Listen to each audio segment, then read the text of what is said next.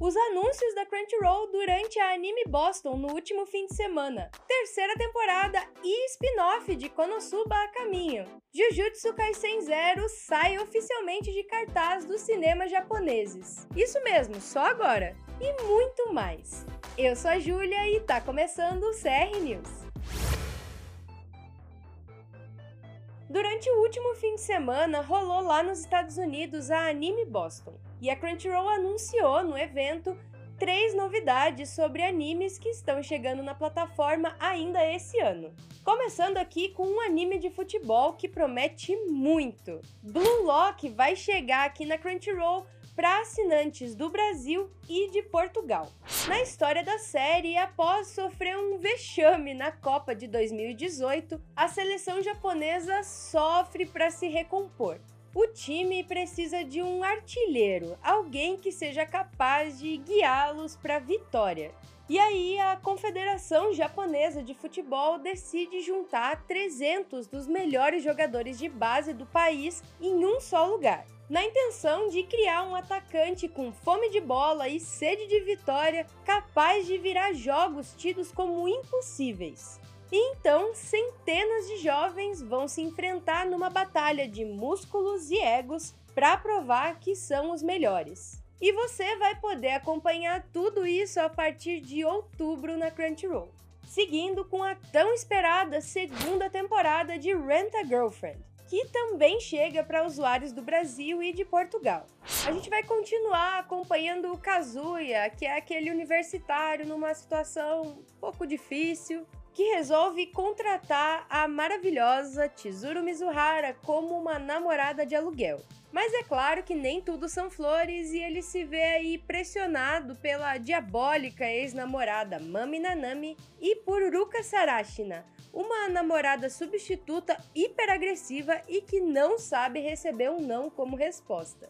E não só elas, como também a Sumi Sakurezawa, que é uma namorada de aluguel super tímida, mas também muito dedicada e esforçada. E aí, depois de muito rolo, o Kazuya continua gostando cada vez mais da Chizuru. Só que ela revela uma verdade chocante e que vai abalar o relacionamento dos dois se é que dá para chamar de relacionamento que eles têm, né? A segunda temporada de Rent a Girlfriend estreia agora em julho aqui na Crunchyroll. E para fechar os anúncios do fim de semana, a transmissão da segunda parte de Orient também foi confirmada por aqui e também chega agora em julho. Com o surgimento dos poderosos Kishin, os Onis dominam a terra de Hinomoto, e partindo das suas terras natais para formar a maior tropa Bushi de todas, Musashi e Kojiro conhecem Tsugumi e formam a tropa Bushi de Kanemaki.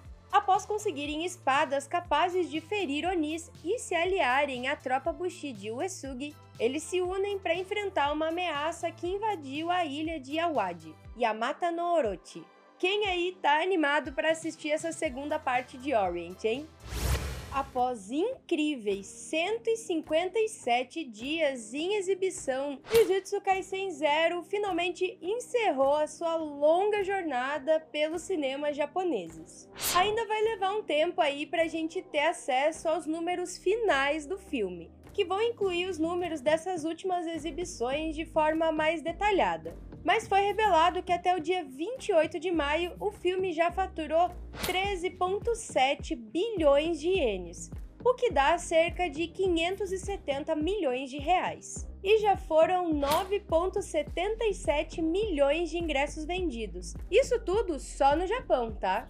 E assim, Jujutsu Kaisen Zero se torna a 14ª maior bilheteria japonesa de todos os tempos, levando O Último Samurai, um filme de 2003 estrelado por Tom Cruise, para a 15ª posição. Atualmente, a bilheteria mundial de Jujutsu Kaisen Zero já ultrapassou 155 milhões de dólares, o que dá cerca de 745 milhões de reais. Não é pouca coisa, né? E claro que eu não poderia deixar de falar que você pode assistir o anime de Jujutsu Kaisen aqui na Crunchyroll com legendas e dublagem em português. Como já era de se esperar, com o fenômeno que tem sido o anime de Spy Family, o mangá também vem colhendo os frutos de todo esse sucesso e teve uma explosão de vendas significativa em todo o mundo.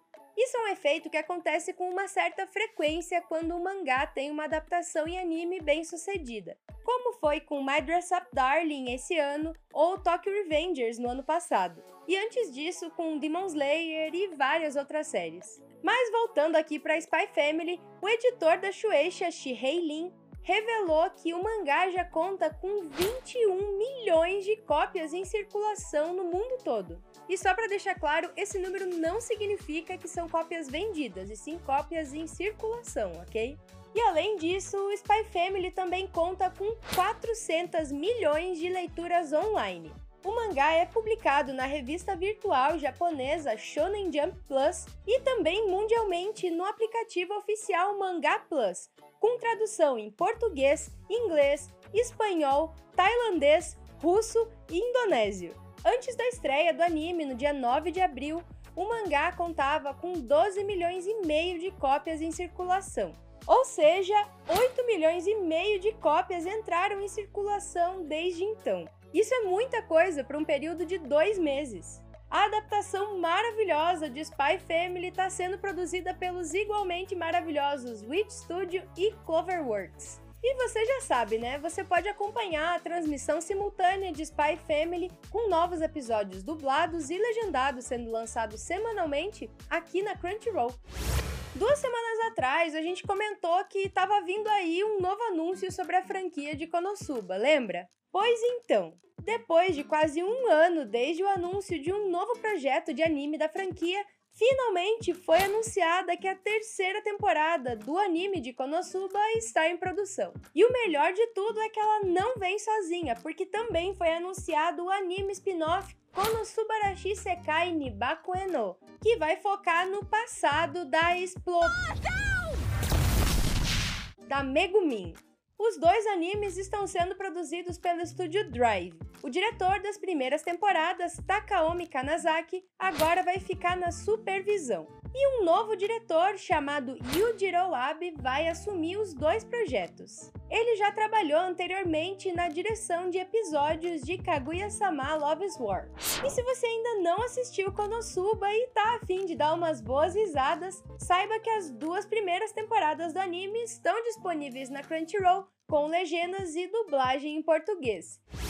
Nessa semana, a conta oficial de Star Wars no Twitter confirmou que Star Wars Visions vai ganhar um volume 2 previsto para estrear no começo do ano que vem. A série é uma antologia de curtas em anime com histórias originais baseadas no universo e nos personagens da franquia de Star Wars. A primeira temporada foi lançada no ano passado e contou com vários estúdios japoneses renomados na produção.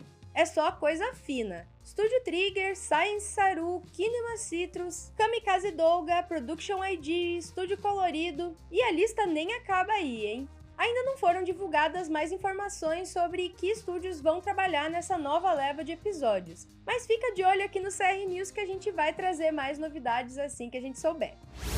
Faltando só quatro meses para o Ichigo voltar em Bleach Thousand Year Blood War, o site oficial do anime iniciou uma campanha de votação chamada Bleach Animation Best que é uma enquete com o objetivo de eleger os 13 episódios favoritos dos fãs da série. Os episódios que vencerem vão ser retransmitidos na televisão japonesa antes da estreia do novo anime em outubro.